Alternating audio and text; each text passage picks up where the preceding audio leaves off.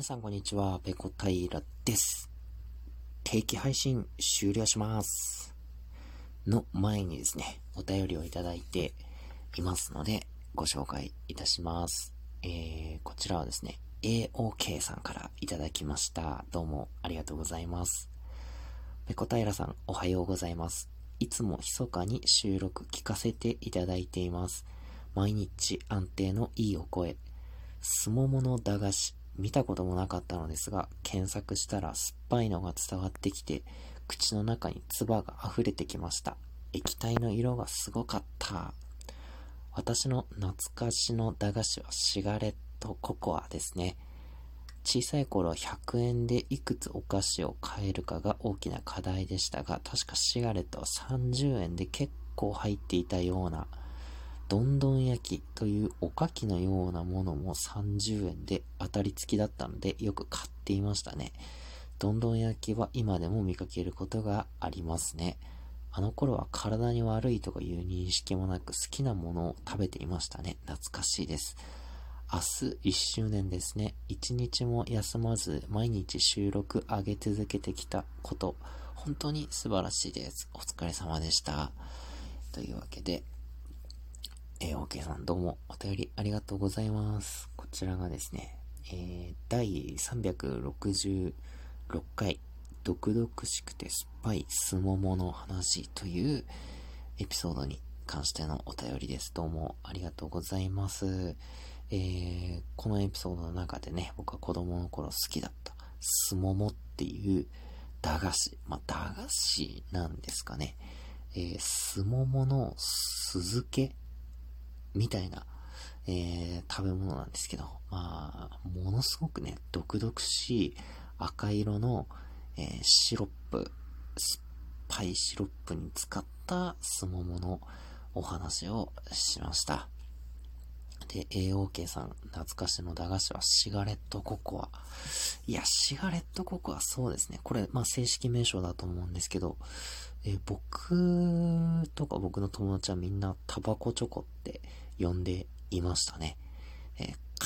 硬いんですよね。なんか粉をものすごい圧力で、えー、固めてこう棒状にした駄菓子ですね。で、それを、えー、子供がですね、加えて、なんかちょっとね、えー、大人になったみたいな気分を味わえる駄菓子でしたね。うん。あれ、加えてる間にどんどんボロボロボロボロ崩れてくるんですよね。唾液が染み込んでね。懐かしいですね。えー、確か、なんかちょっと紺色っぽいパッケージだったような気がしますね。えー、それから、どんどん焼きというおかきのようなものっていうことなんですけど、これは僕ちょっと初めて聞きました。結構、育った地域とか、あと年代で食べてた、えー、駄菓子って変わってきますよね。えー、例えば、ちょっと前にですね、えー、有名な梅ジャムっていう駄菓子が生産終了になるなんていう、えー、ニュースをネットで見かけたんですけれども、僕が、えー、育った町では、梅ジャムっていうのも見たことがなかったですね。あれは確か東京の会社で作ってるもので、もしかしたら関東以外ではあまり見かけないものなのかもしれないですね。そうですよね。子供の時って、あの、駄菓子に含まれてる添加物とか全く気にしないですけど、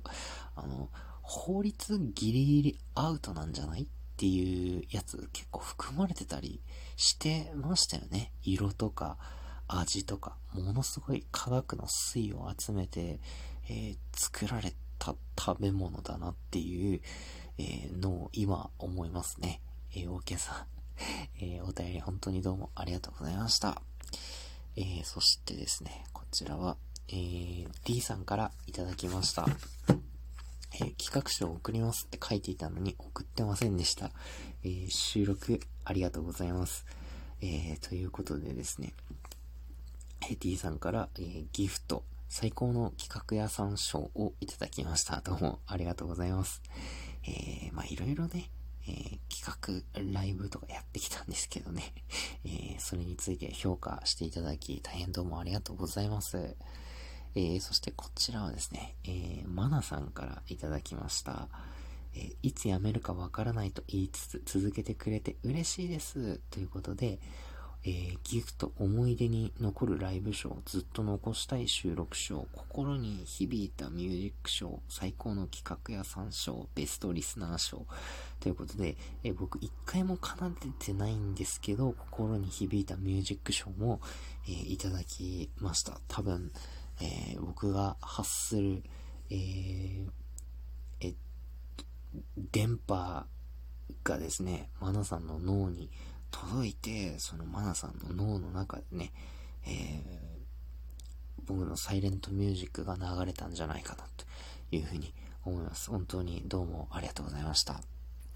えー、そしてね、まいつやめるかわからないっていうふうに言い続けてきたこの配信なんですけれども、えー、これがアップされる12月13日、えー、この日がですね、で僕がラジオトークで収録配信を始めた日で、まあ、ちょうど1周年に当たるわけなんですけれども、えー、この日をもちまして、毎日の、えー、収録配信、えー、を終了というふうにさせていただきます。えー、理由についてはですね、えちょっと達成したい、えー、実生活での目標ができ、えー、まして、そちらにちょっと全力投球を、えー、したいためです。この毎日の収録配信なんですけれども、えー、まあ、喋ること考えて撮って、それから、えっ、と、タイトルだとかを入力して、えー、予約配信の設定をしてってやると、だいたい30分ぐらい、えー、かかるんですけれども、えー、平日ね、仕事を帰ってきてから、本当に、あの、ちょっとでも時間を確保したい状況なんですよ。で、えー、僕はですね、これまでの配信でも何度も言ってるんですけども、一度に二つ以上のことを並行して、えー、できないたちの人間なので、えー、一旦ね、この配信開始から1周年という節目を持ちまして、これまで続けてきた毎日の、え、収録配信というものを、えー、一旦終了させて、え、いただきたいと思いまして、ここにご報告させていただきます。今後はですね、えー、まあ、不定期の収録配信、まあ、喋りたいことができたとか、えー、ちょっと時間ある、なんていう時にあげるかもしれないです。えー、ライブについても同様、えー、ですね。ただライブだと1回で30分とかになるので、えー、その時間を確保するのは、えー、まあ、ちょっと難しいかなと。特に平日仕事終わってから、え配信を開始して、30分なり1時間喋るっていうのが今の状況でちょっと難しいので、え、これについてもましばらく、え、お休みという形なんですけれども、そのお休み期間が、え、多分結構長くなりそうなので、えー、一旦終了と、えいうふうにさせていただきたく、え思います。え皆さんね、今までね、え僕の収録配信毎日、えー、休まずね、えー、公開してきたんですけど、え、聞いていただき、そして、えー、時にはお便りをいただき、本当にありがとうございました。皆さんからのリアクションが励みになって1年間続けてくることができました。感謝しております。そしてこのラジオトークでもね、えー、配信を通していろんな方とね、えー、交流を、えー、深めることができまして、僕もいろいろ発見が、え、あった一年でした。え、ここでできた、え、ご縁をね、大切に、これからも、え、頑張っていきたいと思います。え、ラジオトークとツイッターのアカウントは残して、え、皆さんの、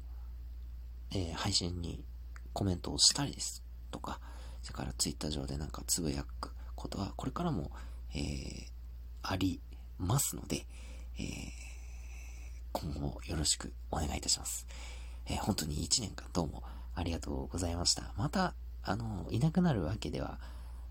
ありませんし、またひょっこりね、収録上げたりすることあると思いますので、えー、見かけた際はね、ぜひぜひ、えー、仲良くしていただければというふうに思います。えー、それではね、1年間どうもありがとうございました。えー、本日の配信はここまで。次回、やれたらやります。それでは皆さん、さよなら。ペロンペロン。